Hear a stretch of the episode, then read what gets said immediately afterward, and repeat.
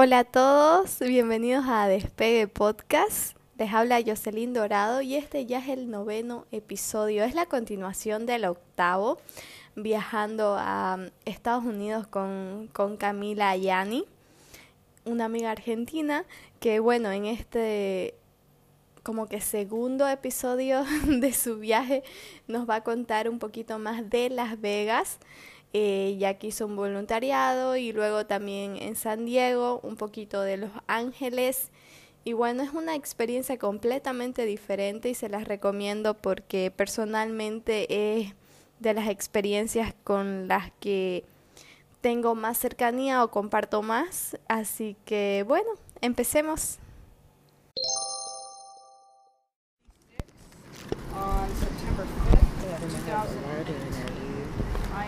Here with Juan Chulo, W-A-N, C-H-U-L-O, 93, Osco, located at the unit of number 3 at the address stated above. She will be my interpreter if need be inside the room at the time of fire. The interview is going to consist of Zoe Liu, Z-O-E, L-I-U, uh, phone number 407 728 6448. Zoe Lou was sleeping in the bed next to a bed that was burned. So, Zoe, just explain to me again um, from the time that you were in your bed. From the time? Yeah, just when you were in your bed, um, or what you said to me earlier. Oh,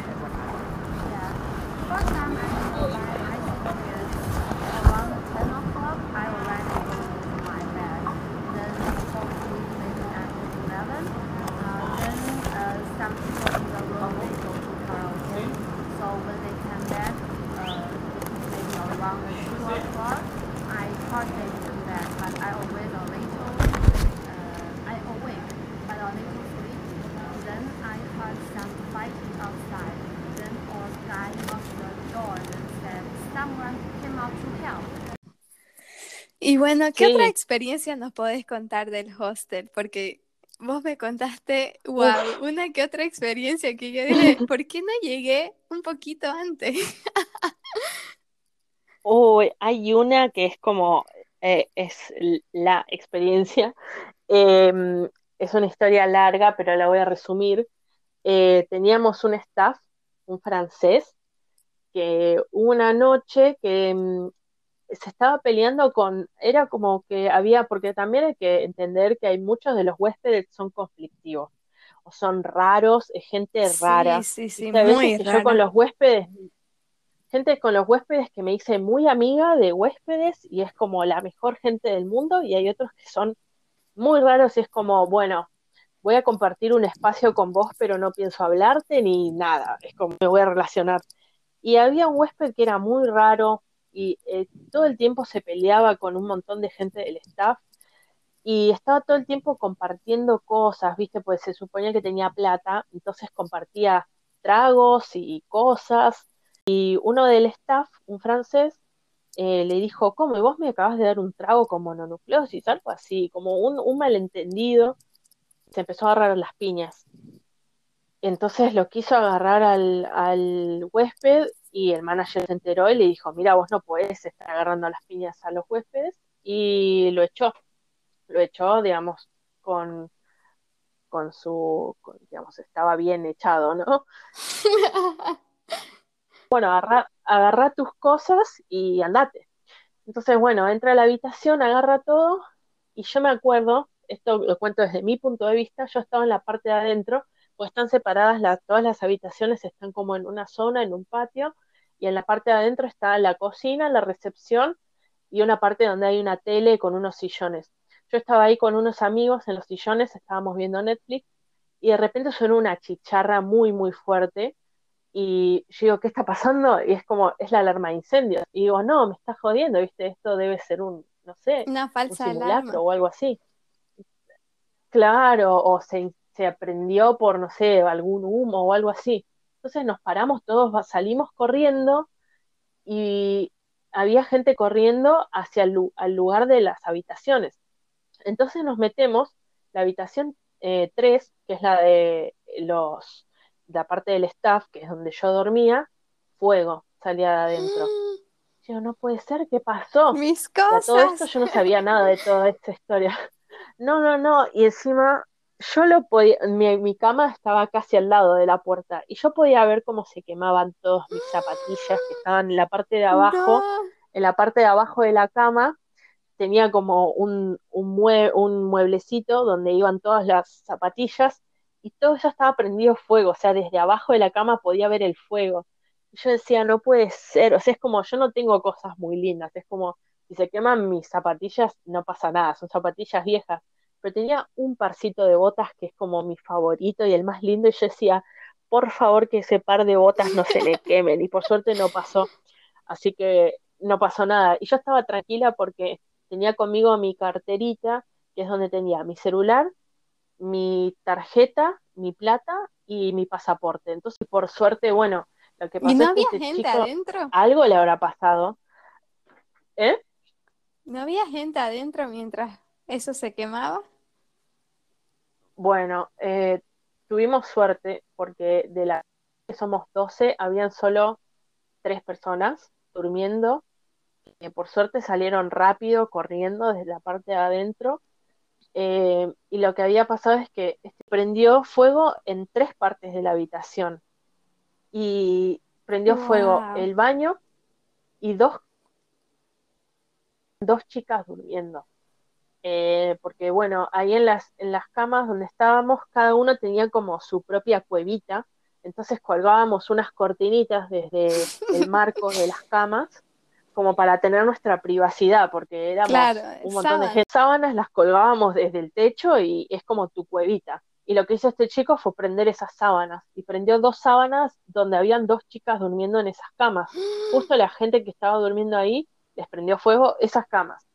Eh, pero por suerte salieron ilesas eh, y las tres, cuatro personas que estaban adentro salieron rápido y también, bueno, sistema de aspersores de, de agua, entonces se apagó rápido el fuego. Después vinieron los bomberos, vino la policía, pero el fuego, digamos, no se esparció mucho. Sí, después estaba todo mojado, todo, todo completamente mojado, toda la ropa, todos los zapatos, libros, todo mojado, pero yo como te decía, no me preocupé porque tal vez si se me mojaba el pasaporte era otra la historia. Se me mojaba Claro. el celular, me moría, pero ahí es como, bueno, se me mojó la ropa, no importa, después la lavo y no pasa nada. Eh, se me, se me unos zapatos, eh, cosas así, pero nada esencial, nada importante. Y la gente perdió cosas, pero como notebooks y, y libros y cosas así, pero mucho más no, y nadie salió lastimado. Entonces, por suerte no fue nada tan grave, fue más que nada traumático de que después vinieron los bomberos y sí, que rompieron una pase pared, eso. que vino un extraño a quemar la, la habitación. Era nuestro amigo, ¿entendés? No es que era una persona cualquiera.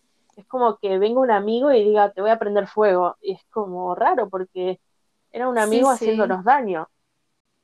Pero ¿y qué tenía en Oh. ese momento? O sea, ¿es- ¿entró en un estado así psicópata o qué le pasó? Sí, nunca supimos bien exactamente qué le pasó. Nos contaban que ella venía mal de, de ánimo, que estaba muy desanimado hace muchos días y que no se sentía bien, como que estaba triste por algún motivo y se ve que esta última pelea con, con este huésped y que lo hayan echado le pegó muy mal, pero no, no, nunca supimos exactamente qué le pasó. Y después, bueno, la historia que para a mí me da un poco de gracia, sinceramente, porque es como, es, es gracioso estando en la situación. Lo que pasó es que él se fue después de prender fuego a la habitación, se fue caminando lo más tranquilo con su, con su mochilita y lo encontraron en una estación de Greyhound, que es el ómnibus, que se había comprado un ticket para irse a México. Y obviamente lo encontraron que estaba, él estaba ahí sentado esperando el micro durmiendo. Y lo despertaron y le dijeron, tenés que venir con nosotros, ¿viste? La policía le dijo, ¿Estás ¿venís con detenido? Sí, y hasta donde yo sé, porque después me fui antes de que pase otra cosa, pero hasta donde yo sé, eh, se quedó ahí detenido y estaba en prisión y le sacaron el pasaporte y no sé si, creo que está preso, creo que no, no salió más. Wow, qué grave, qué grave. Y Sí, sí, esas sí. cosas pasan en Las Vegas, no sé, es muy, es muy loco todo. No sé si es el ambiente, si es la gente, porque como vos dijiste, tal vez él estaba normal, pero luego ahí, no sé, me parece muy interesante. Es todo raro, es, es como que esas cosas te pueden pasar cualquier día, en cualquier momento, y nunca te lo esperás. Obviamente nadie se espera que una cosa así pase, pero si en algún lugar va a pasar es en Las Vegas, y con gente de Las Vegas. Es como, Sí, sí, sí. ahí es donde te va a pasar. Y sí, bueno, sí, habían, de verdad que había gente muy rara, ¿no? O sea, los, Sí. la gente que llegaba a hospedarse ahí era muy rara. Pero bueno, Había ¿y gente muy rara. Sí.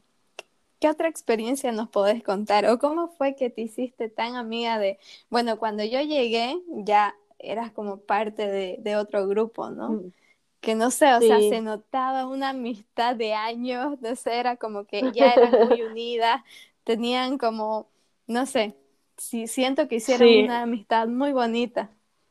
sí, por Dios. Eh, tenemos, yo me, hasta el día de hoy me sigo hablando con ellas. Éramos como un grupo de cuatro o cinco que de distintas maneras siempre estábamos uno con el otro. Si no éramos los cinco juntos, era yo con alguien más. Y yo creo que el tiempo, más que nada, porque ellas, esas son personas que, bueno, son todos estadounidenses y viven ahí, o sea, viven en el hostel, no están haciendo una experiencia de voluntariado como yo, sino que viven en el hostel y tienen su trabajo y su sueldo y es, es como se fueron de sus casas por cualquier motivo que tengan y se fueron a vivir a Las Vegas y les resulta más barato estar en el hostel, pero están viviendo ahí, hasta el día de hoy ellos están en Las Vegas. Eh, entonces yo después de estar un mes, dos meses, tres meses, eh, ya era con los que más relación tenía, pues tal vez había gente que venía dos semanas y bueno, mucha amistad no se puede hacer con esas personas. Eh, entonces, de, de estar tanto, tanto tiempo juntos y vivir en el mismo lugar, trabajar en el mismo lugar y convivir, es como, bueno, naturalmente nos hicimos todos amigos y después cosas que hacíamos, no sé, todos los días, también otra cosa, además de dormir la siesta que se puede hacer a la tarde, es ver Netflix. Nos vimos no sé cuántas series juntas, Stranger Things y Shameless y cosas así.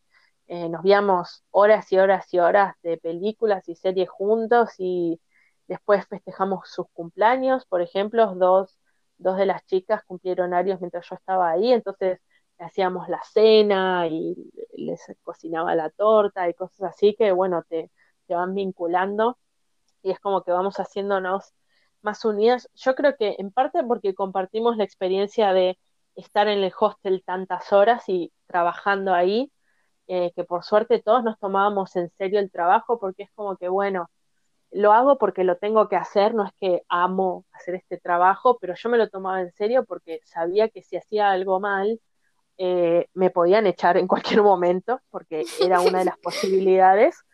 Eh, y además, eh, es como que te premiaban, si hacías cosas bien, te premiaban. Entonces es como, yo si lo puedo hacer bien, lo voy a hacer bien. Y así eh, también pensaban mis amigas. Entonces es como esa experiencia de trabajar y vivir en el mismo lugar. Y además algo que yo noté en Las Vegas, que no sé si es como una teoría que tengo ahí, que no la comprobé del todo, es que la gente que iba ahí es como que estaba escapando de otra cosa, como así de la misma Sí, manera sí, que sí, yo que yo te contaba al principio que estaba escapando de Buenos Aires y mi entorno y la gente que conozco, había muchos que escapaban de su familia o de su profesión o del trabajo que tenían en sus casas, entonces querían ir a otro lugar. Eh, entonces es como que es algo tan personal y tan profundo que es difícil de explicárselo a otra persona, pero si otra persona también lo vive, conectás enseguida. Entonces, Wow, sí, es mi, eso, es mi eso, sí. mi experiencia de escapar de Buenos Aires es la misma que la experiencia de escapar de Boston o de Carolina del Sur o de Seattle o de Atlanta o de donde sea. Es como la misma experiencia de decir, no me gusta donde vivo, me, me voy a vivir a otro lado, porque si bien yo era turista, siempre me planteé el viaje como estoy yéndome a vivir a Estados Unidos, no voy a ser una turista, me voy a vivir. Entonces yo realmente, aunque fueron solo cuatro meses, viví en Las Vegas, no me fui de turista. Entonces es como esa experiencia de vamos a vivir a otro lado y nos encontramos todos juntos en ese mismo lugar de casualidad, pero todos estamos en la misma situación. Entonces fue muy fácil crear un vínculo de esa manera. Wow, sí. La verdad que al escucharte ahora todo tiene sentido. Yo pensaba lo mismo, o sea, yo como que noté que la gente llegaba como con algo roto, ¿no? O sea, era como que con, no sé, como un poco perdida. Yo sentía que Las Vegas era un lugar que aglomeraba, que atraía gente que estaba un poco perdida que hasta yo en su momento obviamente igual lo estaba, ¿no? Pero, o sea, me daba esa sensación y ahora que escucharte y que vos lo, lo pensés también, sí, o sea, confirma igual un poco mi teoría. Sí, sí, exactamente. Yo creo que es eso. Y también hay mucha gente que, hablando de roto, que iban con el corazón roto. Creo que había mucha gente que no podía dejar, viste, su pasado amoroso.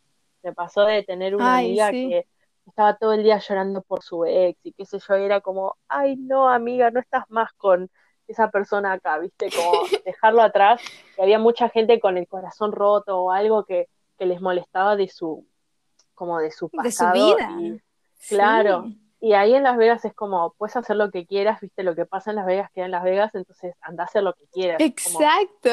puedes hacer lo que quieras, no pasa nada. Sí, sí. Y bueno, ¿y qué otra experiencia nos podés contar así de Las Vegas? ¿Qué más em, hiciste?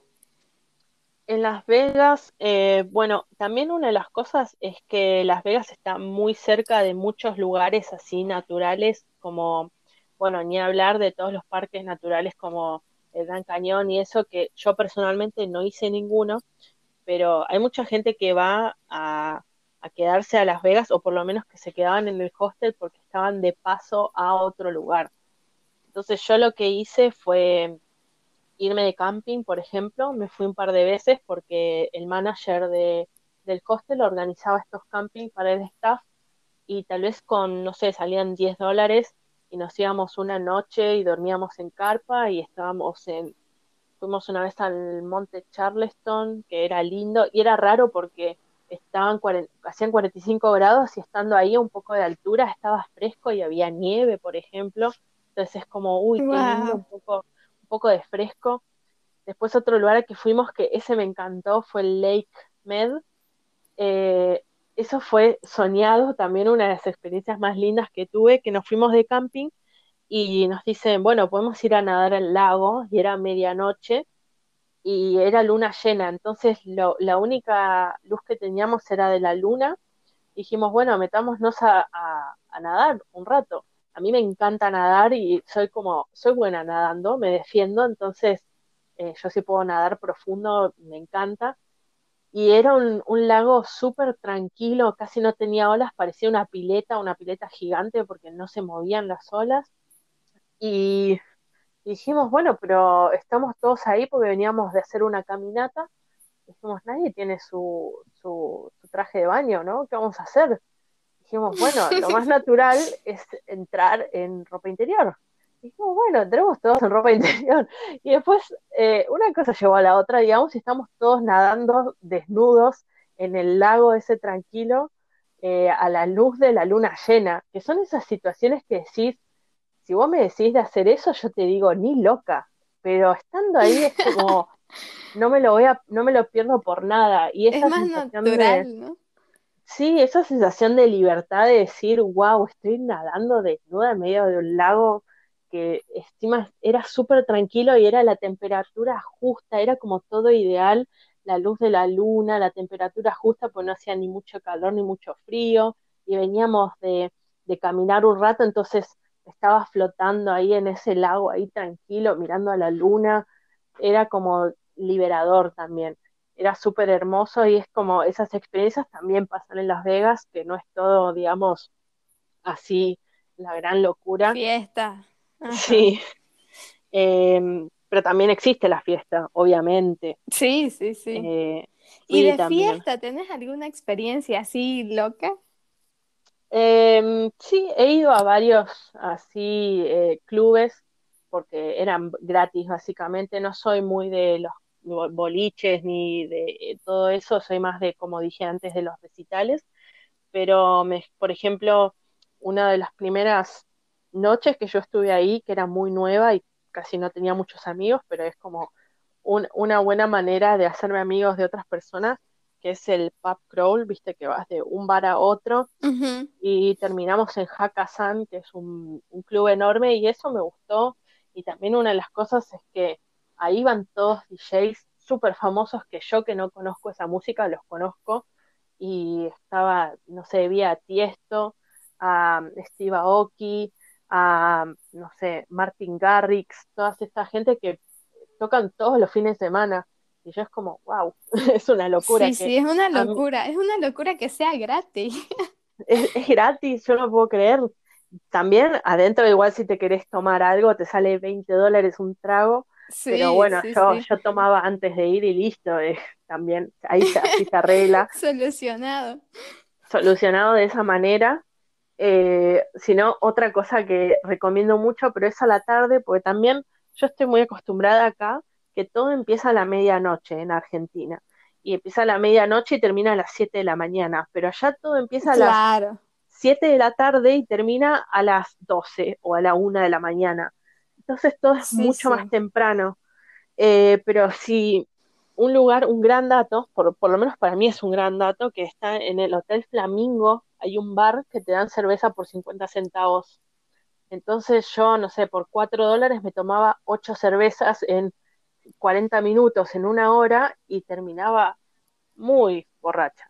Entonces iba, me tomaba toda esa cerveza. Es lo más, ese ah, tip. Y se cambia la vida. Es buenísimo. Me acuerdo cuando vos me dijiste que ya en algún otro podcast lo he comentado y fue gracias a vos, ajá, que, que me acuerdo que fuimos y sí, por ejemplo, y, me dijiste, no, pero tenés que pedir cuatro de una, porque si pedís una por una, luego tenés que darle propina cada vez. Cada vez que le compras. Entonces la propina te... sale más cara que, la cerveza en sí, No tiene sentido. No, sí, muy bueno. Sí, y además sí, hay una cosa que ellos hacen que es que te lo sirven con muy espaciado porque hay mucha gente ahí comprando al mismo tiempo, medio que te tenés que meter y forzarte a pedírselo porque no te dan bola. Y ellos te quieren retrasar para que se pase la hora y en vez de cobrarte 50 centavos, pues te cobran, no, creo que sale 2 dólares, que tampoco es mucho, pero ellos quieren que compres la menor cantidad posible. Entonces, si te compras de a uno, pues comprar dos o tres, pero si te compras cuatro de una, ya tenés cuatro, mínimo. Después te puedes seguir comprando más y más.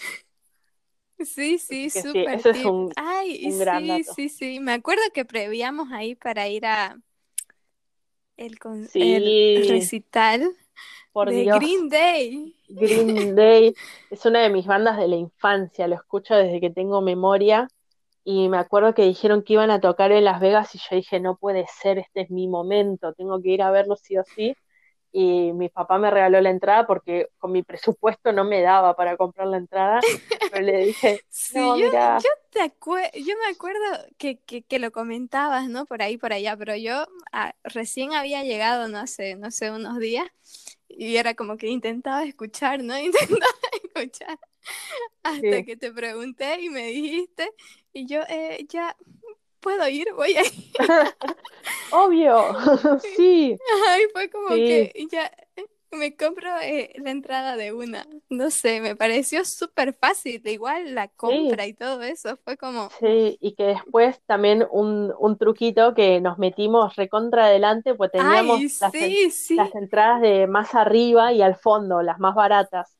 Y después eh, dijimos como, bueno, intentemos meternos y si nos dicen que no nos echan y listo, y volvemos a nuestro asiento. Y fuimos caminando todo por abajo, viste, como rápido, sin mirar a nadie, sin frenar, y nos sentamos en uno de los asientos adelante de todo y nadie nunca nos dijo nada, y nos quedamos ahí todo el resto del recital. Increíble. Y, pagamos la entrada más barata, pues estaba todo ese lugar vacío, y dijimos, bueno, nos quedamos acá y, y nos quedamos todo el recital ahí. Así que también lo aprovechamos sí, fue increíble. Sí. sí, sí. Para mí, como te digo, fue increíble porque yo ni siquiera sabía, o sea, fue porque te escuché, si no creo que no me haya enterado. Sí. Y, y bueno, sí, eso de meterse igual otro buen tip que, no sé, o sea, siento que en Estados Unidos no, no revisan a veces muchas cosas. Siento que eso no pasaría, por ejemplo, aquí en, en Sudamérica, o sea, sí o sí te revisarían o sí o sí habría una valla de seguridad así como impasable, pero allá fue súper sencillo. Sí, son demasiado confiados a veces en las cosas, porque me da gracia que todo tiene detector de metales por si estás metiendo un arma a algún lugar, pero después te pueden meter en cualquier lado, ¿viste? Es como, para algunas cosas son muy precavidos y para otras puedes hacer lo que quieras y te puedes meter y no pasa nada. No sé, es, es raro eso.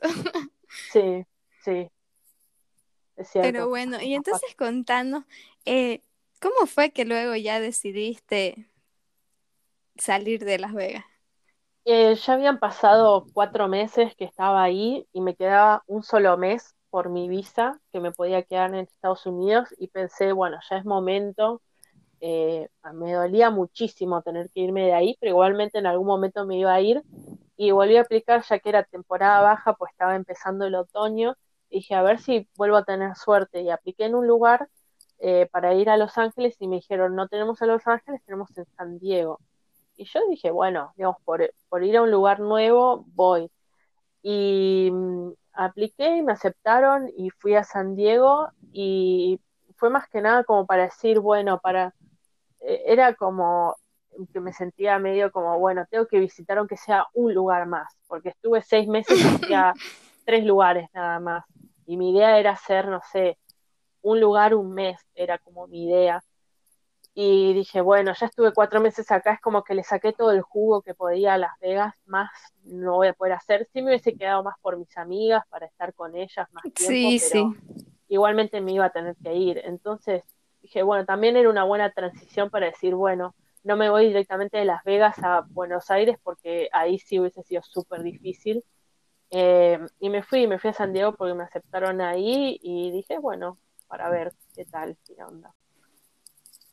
¿Y qué tal San Diego? Porque era un lugar muy recomendado. O sea, me acuerdo cuando estábamos en Las Vegas, o sea, todo el mundo te decía, sí, anda a San Diego, San Diego. Sí, es lindo, eh, pero yo creo que si hubiese ido en otro momento tal vez lo hubiese disfrutado más porque yo venía de como tenía esa, esa nostalgia de Las Vegas, de decir, uy, dejé Las Vegas y, estaba de vuelta sola, es como, era como empezar todo desde cero y de vuelta a ser la nueva y de vuelta entrar en un grupo que ya estaba armado y era un grupo mucho más chiquito, pues éramos cinco o seis. Eh, por suerte me hice amiga de una argentina, entonces es como, bueno, que estaba ya hace un tiempo ella ahí, entonces es como, bueno, tenía alguien con quien hablar. Eh, y no, toda la gente es súper buena onda. También eh, me crucé con una chica que la conocía del el hostel en Las Vegas y ella se había ido un mes antes a San Diego y todavía estaba ahí, así que me la crucé y es como, hey, nos volvimos a encontrar, eh, porque hizo el mismo camino que yo, pero antes. Y entonces por lo menos tenía una cara conocida. Y sí, buena onda, pero era todo distinto. Entonces era, sí, empezar todo desde cero y es como, eh, era como remarla un poco. Y yo creo que si me hubiese gustado mucho más San Diego y lo hubiese disfrutado más, si tal vez iba antes de Las Vegas. Es como que Las Vegas era ya. Claro, claro. Era demasiado como para competir contra eso. Pero dentro de todo me gustó, me gustó bastante. Eh, es como una ciudad, pero no tan grande, es como tranquila. Eh, yo creo que al lugar donde yo más quería ir era Los Ángeles. Eh, terminé yendo, pero un par de días nada más. Eh, Los Ángeles me gustó más que San Diego, pero es mucho más movido también. Creo que San Diego es como, como que tiene una tranquilidad todavía porque es una ciudad, pero está medio escondida. No es tan, tan popular como Los Ángeles o San Francisco, por ejemplo. Entonces no es tan súper turístico todavía. Es como que no llegó a explotar. Mm. Eh, entonces tiene como cierta calma. Y también yo venía de Las Vegas, que es súper explosivo, y pasaba a este lugar súper tranquilo, que en algunas partes es medio hasta hippie, entonces es como rara esa, esa onda después de venir de Las Vegas, es muy chocante. claro, claro. pero es lindo. Sí, o sea, me imagino que ese momento igual fue un poco difícil, ¿no? Porque cuatro meses. Sí, toda la primera etapa me la pasaba mensajeando a mis amigas y diciéndoles, ay, los extraño, quiero que estén acá conmigo y les contaba todo. No, porque este hostel es muy distinto. Este, ese hostel lo que tenía de malo era que no tenía mucha, no era muy fácil socializar, tenía muchas actividades para hacer en el hostel, pero era muy chiquito, y no tenía lugares para estar y el de Las Vegas es muy fácil socializar porque en todas partes te encontrás a alguien, pero el otro no, el otro era como mucho más cerradito y chiquitito, entonces era difícil, eh, no sé, hacerme amiga de los huéspedes o cosas así, era muy distinto, pues también la gente que iba era muy distinta, no era de esta gente rara de Las Vegas. Eh, entonces es como que me, no, me, no, no llegaba a conectar mucho con el lugar. Entonces mm. volví más o menos a la etapa de San Antonio, donde estaba sola y hacía yo mis proyectos y me iba y hacía, mi, me iba a explorar sola. Y sí, tiene muchas cosas para ver San Diego también. Eh, tiene un montón de playas también. Entonces tal vez un día me hacía un día de playa, que eh, eso no había en Las Vegas. Entonces es bueno, hoy, en día, hoy en día la playa, pero también la playa sola es medio aburrida. Eh, y no sé si es que eran vagos o qué pasaba con mis compañeros del staff, pero nadie nunca tenía ganas de hacer nada. Entonces sí o sí tenía que hacer cosas sola. Eh, eres como, bueno, vamos a la playa hoy. No, no, me da fiaca. Digo, bueno, está bien, me voy sola. pero, mm, pero sí, hay, hay muchos lugares lindos como para visitar. Por ejemplo, en San Diego. Uno de los que más me gustó es la isla de Coronado, es una isla justo enfrente de San Diego, pero se puede cruzar eh, por, por un barquito, que yo crucé así, o por el trolebús también cruza, o sea, no es difícil de llegar y tampoco es caro. Y después es una isla súper chiquita que desde el puerto hasta la playa yo llegué caminando sin problema y te pasas un día entero ahí. Y es, es una islita como también tranquila para recorrer, eh, pero es muy linda.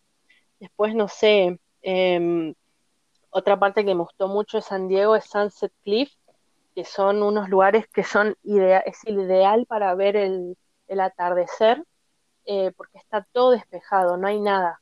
O sea, ves el horizonte entero, mm. no, no, no ves el, el final, es como no hay diferencia entre el agua y el cielo, es todo un paisaje hermoso para ir ahí un día a ver el atardecer, es precioso.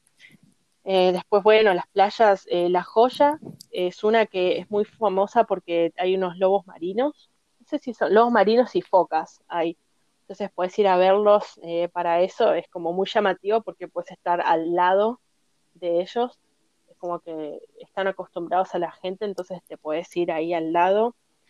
Em, y después sí, un montón de playas distintas. Otro lugar que me gustaba ir, iba sola, es Balboa Park, que es un parque hermoso y es grande, lleno de flores y plantas. Entonces yo me sentaba ahí a leer un libro o a ver a los patitos, cosas así. Es como, es muy lindo. Es como que tiene muchos de estos lugarcitos así de, como de naturaleza. Eh, tenía mucho verde, a diferencia... Más tranquilo. Claro, a diferencia de Las Vegas, que es todo desértico, este lugar tenía mucho más parques y cosas verdes y ir a ver a los patitos. Es como otra, otro ritmo también.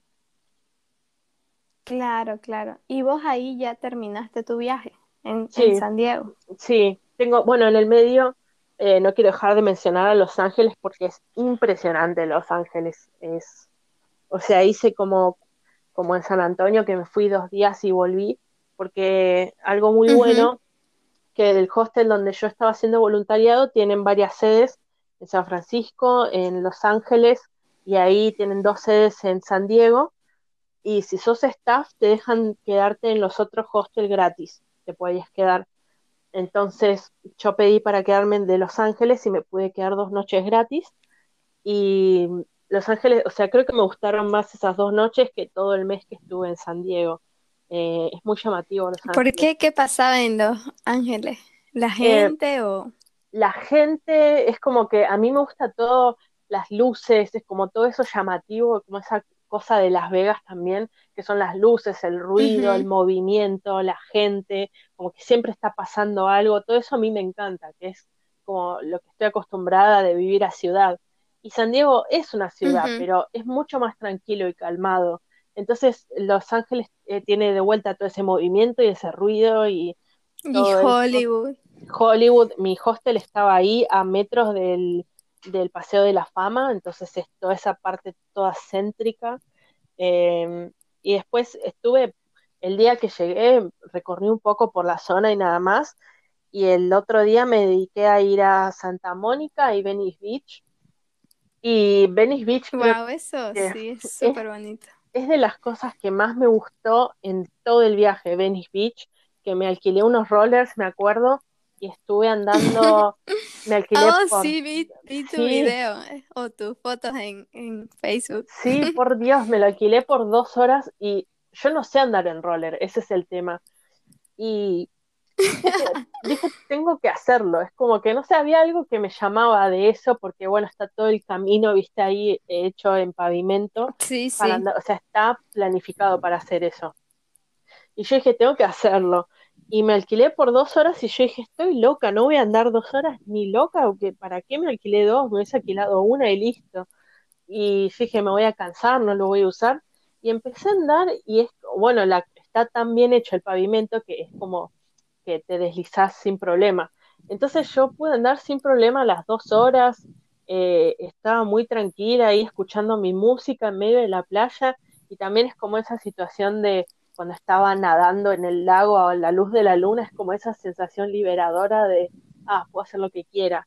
Y esa, en esa situación me di cuenta de lo valioso que es viajar sola, porque si yo hubiese ido con otra persona y le hubiese dicho, mi misión es andar en rollers en Venice Beach, y alguien no quería, que iba a ser dos horas, o sea, sí, podríamos habernos separado y otra la persona hacía otra cosa en esas dos horas, pero ¿qué le iba a decir? Mirame dos horas andar en rollers.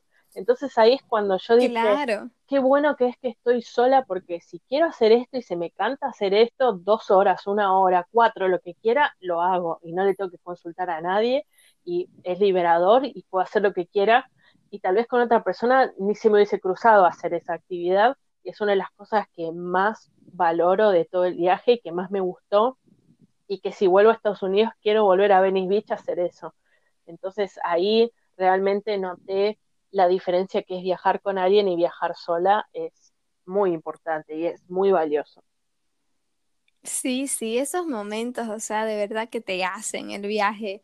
O sea, Sí. no sé, estar o qué sé yo, solamente leyendo un libro, pero en una paz, en un parque, vos sola, o como decís vos, eh, lo del lago, esto de Venice Beach, es como, sí, la verdad que lo valorás y decís, wow, o sea, no, nunca me imaginaba sentirme tan feliz con tan poco y, y en estos momentos tan inesperados. exacto, es exactamente esa sensación de decir, estoy leyendo un libro, pero no necesito más, es todo lo que quiero hacer en este momento y para mí es suficiente.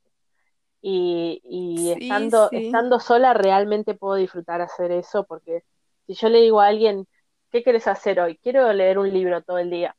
Y tal vez alguien te dice, no, yo quiero hacer algo de verdad. Y, y si yo quiero leer un libro todo el día, lo hago. Y si quiero dormir la siesta todo el día, también lo hago y no pasa nada. Entonces esas cosas como de, de libertad total que después te, como que te completan esas cosas. Eh, sí, son, Sí, sí, son, sí, son totalmente. importantes también en el, durante el viaje, Son muy importantes. no o sea, en seis meses, imagínate si en seis meses estuviera haciendo cosas de turista todos los días, termino agotada, o sea, tengo que tener también Claro, claro. porque como dije, es, es- yo fui a vivir ahí, entonces en mi vida diaria yo no hago cosas de turista todos los días, puede que un día sí, voy a un museo o algo así, pero si un día me quiero quedar durmiendo el día entero porque el día está feo o porque hace mucho calor, sí, lo hago, no hay problema y en ningún momento sentí que estaba perdiendo el tiempo o pensando, uy, podría estar haciendo algo mejor. Es como que, bueno, hago lo que tengo ganas de hacer. Sí, sí, súper. Y bueno, ahí ya, eh, ¿cómo fue que luego planificaste tu vuelta? O sea, porque fue justo, o sea, en el Sí, último día que te podías quedar.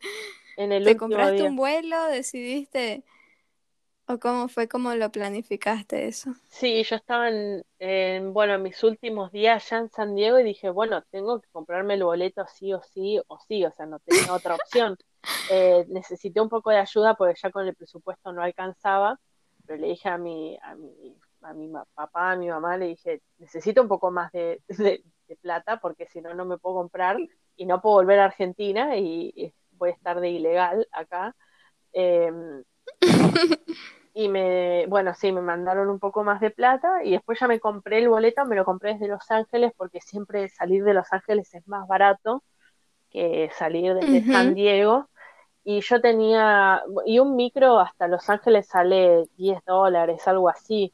Entonces, bueno, me gastaba 10 dólares viajar hasta allá, pero eh, era mucho, era como una diferencia de ciento y pico de dólares entre San Diego y Los Ángeles. Wow, sí, sí, sí. Entonces era, bueno, me gasto 10, pero me ahorro otros 100. Y, claro, y bueno, planifiqué con un par de días antes. Yo el 28 me tenía que ir y creo que el 26 tenía el vuelo.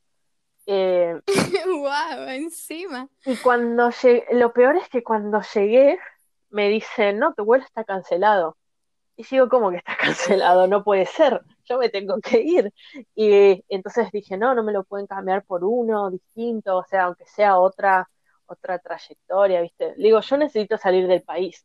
Si me decís que, no sé, creo que hacía escala en Chile y después iba a Argentina. Digo, en vez de ir a Chile, a cualquier otra escala, me da igual. Eh, si tengo que esperar un día, o sea, me daba igual cualquier trayectoria, lo que tenía que esperar, yo tenía que salir del país antes del 28. Entonces le dije eso y me dice, no, mira, te van a reprogramar para mañana. Entonces le digo, bueno, si es para mañana, estoy todavía a tiempo, porque era 27. Entonces yo salí el 27, estaba, estaba todo en regla. Me dijeron, sí, sí, para mañana está todo bien, eh, porque hubo un problema con un avión en una de las escalas, entonces no podían hacer el viaje y lo reprogramaron todo para el día siguiente. Entonces, bien, yo estaba bien, ahí me, me tranquilicé un poco porque era si no, me voy a quedar acá atrapada y lo lindo, lo lindo es que me dieron una noche de hotel gratis, porque bueno, es la... ¡Ay, qué bueno! Sí, la misma aerolínea te da una noche de hotel gratis con todas las comidas pagadas, la cena, el desayuno, el almuerzo, todo. Y salía, bueno, yo llegué y me dijeron, te puedes ir al hotel ya, porque otra cosa no puedes hacer. Y ya había hecho el embarque y todo, entonces al día siguiente solo tenía que llegar media hora antes del vuelo y también había un shuttle que te llevaba del hotel al aeropuerto, entonces ni siquiera en eso me tenía que preocupar. Y, Super. y era tener una habitación para mí sola después de seis meses y tenía una cama grande y una habitación sola y un baño para mí sola. Era como, ay, qué lindo. Wow, esas cosas la verdad que uno lo valora sí. muchísimo. O sea, después de pasar por todo eso que viviste, yo creo que ¿Cómo fue tu llegada a, Buenos Aires? Contanos un poco, o sea, porque, wow, o sea, después de seis meses, no sé, estás, revolucionada, te cambia todo, te cambia las ideas. Sí. Eh, contanos un poquito cómo fue la llegada y qué fue o, o qué es lo que consideras que fue lo que más aprendiste de todo esto. Y llegar de vuelta a Buenos Aires fue súper difícil porque era ya en el mismo aeropuerto yo veía a la gente, toda la, gente argentina, y ya me daba cuenta que había algo distinto a todo lo que había vivido esos seis meses, porque afuera hay como una variedad de, personas, eh, una diversidad muy grande que acá en Argentina, estando ahora, me doy cuenta que no hay.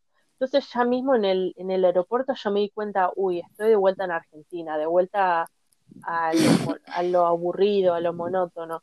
Eh, pero bueno, y me costó bastante al principio acomodarme de vuelta al ritmo de, Buenos Aires y de volver a no tener nada porque no estaba estudiando, entonces tuve varios meses así como de, año sabático, entonces pasé de tener eh, unos seis meses movidos a estar en completa calma y de vuelta eh, reencontrarme con un montón de lugares que está bien, no pasó tanto tiempo, porque eran seis meses nada más, pero encontrarme como de vuelta en, las mismas calles, las mismas personas, como de lo mismo de lo que me estaba escapando antes, es como volví a todo eso.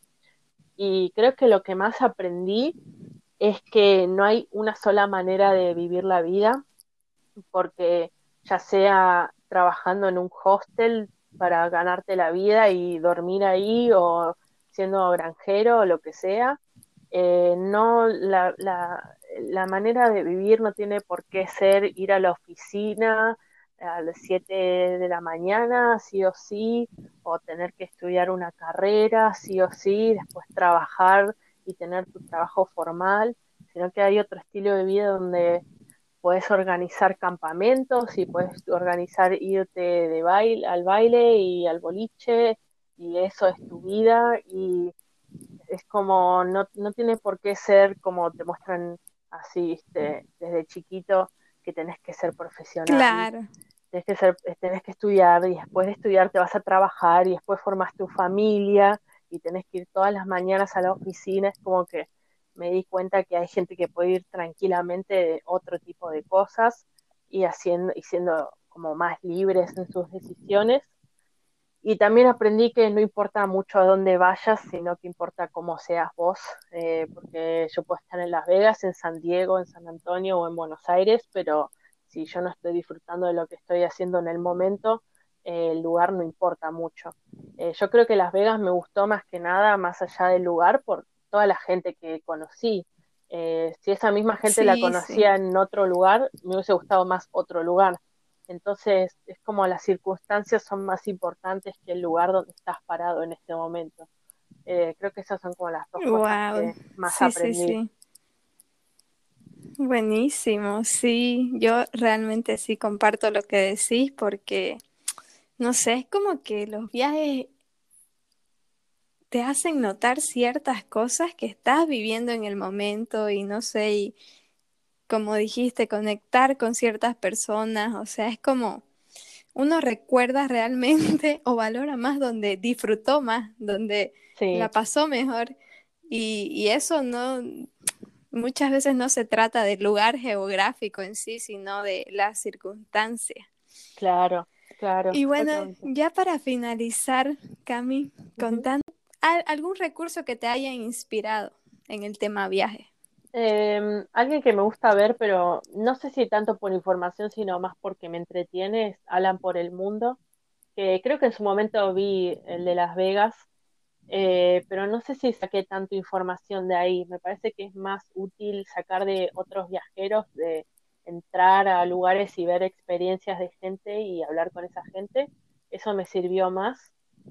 Y de, libros voy a recomendar el que yo me llevé de acá de Argentina porque nunca lo había terminado y lo terminé en el viaje, que es eh, La Guía del Viajero Intergaláctico, que es un libro de ciencia ficción, pero es sobre viajes. Así que más o menos tiene que ver, por eso me lo llevé de, justamente me lo llevé de viaje y me lo leí mientras yo estaba de viaje. Me, me gustó mucho, me sirvió. Y es como un libro clásico de ficción sí, les gusta la ficción y ahí de vuelta digo, se nota lo nerd que soy.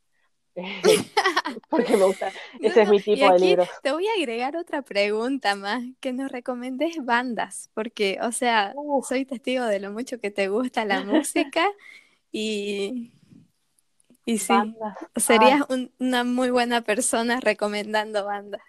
Y bueno, voy a recomendar que vos me preguntaste en su momento una canción que, me haga acordar este viaje. Eh, yo escuché mucho el CD de Now Now de la banda Gorilas, que es una banda bastante comercial, pero me, llamó la atención la Yo usaba una remera de Gorilas, de una recital que los fui a ver, y me llamó la atención la cantidad de gente que los reconocía como, wow, ¿te gusta Gorilas? Y como, sí, a vos también. Eh, y ese CD de Now Now em, lo grabó el cantante Damon Alban en un viaje que hizo a Estados Unidos y se quedó tan maravillado del viaje a Estados Unidos que hizo ese CD. Entonces, más o menos que a mí también me acompañó en el viaje a Estados Unidos porque era eh, ese eh, trabajo de observación de ese país eh, y acompaña mucho a las letras y la música. Entonces, a este, a este mm, viaje lo acompaño con ese CD mucho yo. también es como que te puedes dar una idea de cuál es la visión de alguien eh, externo a cómo se vive en Estados Unidos. Y de bandas hay un millón, no sé, es como que si tengo que pensar en una sola hora, Green Day, de vuelta la, la recomendaba. Eh, no, no sé, hay, Sí, hay sí. un millón de bandas. Bueno, hay una cantante, porque la estoy escuchando mucho ahora, por si tienen curiosidad, Ujú. se llama Phoebe Bridgers, que sacó un CD hace muy poco. Eh, nada, recomiendo esa porque la escuché hoy a la tarde y me la acuerdo. Súper. ¿Y qué sigue para Camila ahora? Y ahora sigue sobrevivir a esta pandemia, como todos nosotros, Sobrevivir el 2020. sobrevivir el 2020, este año nefasto, esperar a que llegue el 31 de diciembre y que se termine. Y, y después nada, terminar el año que viene, si, si se puede, eh, el año que viene termino mi carrera y ahí sí veré una, una salida más profesional y tal vez me, me pueden escuchar en algún tipo de radio, en algún futuro. Ese, es- ese es mi futuro, es trabajar en una radio Buenísimo, sí. Y en un podcast, ¿no? y en un podcast. Deberías hacer tu podcast. tranquilamente hacer un, un podcast juntas. Eh, yo te hago toda la parte del sonido. Wow, sí, lo necesito. Ah, Sí, Tengo obvio. ahí algunas, algunas quejas de los escuchas, así que vamos a ir mejorando pronto. Sí, Y bueno, la última pregunta es, ¿qué me preguntarías?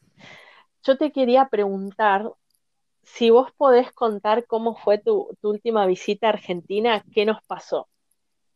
Quiero que... ¡Wow! Sí, ¡Qué buena pregunta! Fue algo loco, o sea, una casualidad que, para empezar, yo, em, fue como que Argentina era un, solamente como que para mí me sale más barato ir a Argentina y tomarme el ferry para ir a Uruguay. Claro.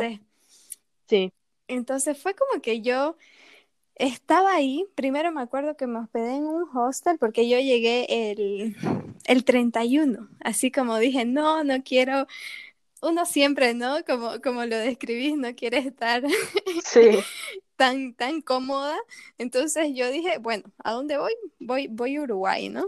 sí, Y bueno, pasé por Argentina, que me encanta, y que es, es, es muy paradójico que, claro, mi forma de huir era ir donde vos estabas.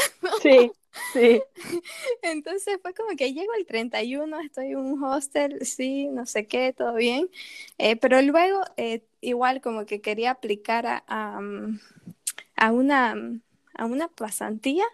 Entonces fue como que ya, me fui a un Airbnb. Y cuando yo salgo de ahí, creo que era para ir a comprar comida, no sé, era como las, creo que 5 de la tarde, 6 de la tarde, no, no recuerdo bien. Y estoy por cruzar la calle y claro, al frente de la calle te veo caminando como hacia mí y yo, Sí. ¿qué? O sea, esto, esto está pasando y recuerdo que hasta así tomé un video, una foto porque dije, no puede ser, Camila, porque claramente nos conocimos en Las Vegas y fue como, Cami, y vos así, no sé, contá, contá cómo fue para vos Sí, yo, esa parte. yo estaba volviendo del cine, me acuerdo, era un fin de semana y volvía de ver una peli y estaba en la esquina esperando el semáforo y yo creía que te había visto, pero yo soy como muy mala para ver de lejos, uso anteojos, todo, como que no tengo una muy buena vista y te reconocí solo cuando estabas enfrente mío y yo digo, no puede ser. Entonces me quedé, Claro, me acuerdo que estábamos, prácticamente nos, nos chocamos en la calle. sí, estamos en medio de la vereda, o sea, cruzando y yo como digo, pará, movámonos de la calle. Y le digo, sos vos, ¿no? Es como, no puede ser. Y yo, ni- yo no tenía ni idea que estabas en Argentina y resulta que el Airbnb que alquilaste estaba justo enfrente a mi casa. Entonces yo estaba por llegar a mi Sí, casa, o sea, sí. un minuto antes y yo ya llegaba a mi casa y no nos cruzábamos. Eh, y nos cruzamos y Sí, digo, no puede ser, estás en. Argentina. Y vos no sabías que yo estaba en Argentina. Eh, por eso no nos Sí, habíamos claro, yo pensaba que estabas, creo, en Estados Unidos, entonces era como, ¿qué, Cami, qué haces aquí? Fue rarísimo eso, ¿viste? Cuando decís, no, no, no nos Sí, buscamos, sí. pero coincidimos justo, tan justo en, en tiempo y en lugar que estábamos ahí, en la misma esquina. Estábamos cruzando la calle, o sea, eh, fue, fue rarísimo. Una locura. Estas cosas Pero son- bueno, sí, Sí, sí, sí, es increíble. O sea, y no sé, eh, esto igual lo he compartido con otros viajeros y es como que el mundo al final no es tan grande porque los viajeros siempre se terminan como que encontrando, no sé. sí, sí. Sí, porque te seguís moviendo a distintos lugares y como que vas encontrando las conexiones. Sí, sí. Pero bueno, la verdad que muy buena pregunta, te la agradezco porque igual quería contar esta, esa anécdota Sí, rarísima y, y- y buenísima. Y nada, Cami, te agradezco de verdad por, por tu tiempo, por habernos compartido tantas anécdotas y, y me quedo con lo último, ¿no? Con lo aprendido. La verdad que comparto mucho lo que dijiste y creo que hasta ahorita sos la persona con la que más comparto por la, por la experiencia de Las Vegas, ¿no? Que, sí, que ahora sí pu- pude como que conceptualizar o, o verbalizar, poner en palabras eso que yo igual como que lo pensaba, pero no, no, no lo había pensado tan así. Y claro, fue, fue muy bueno. Para todos los que escuchan es como que ahora ya tienen como una idea, no sé, una idea previa de, de cómo puede ser Las Vegas, claro. porque sí es algo muy, muy especial y diferente. Sí, sí, es un lugar único, sin duda. Bueno, Cami, despedite entonces de la audiencia. Bueno, un saludo a todos. eh, espero que les haya gustado, que no se haya hecho aburrido, ¿no? Pero bueno, saludos No, desde, para nada. desde Argentina a todo el mundo. Saludos. Bueno, gracias Cami, nos vemos en otro episodio.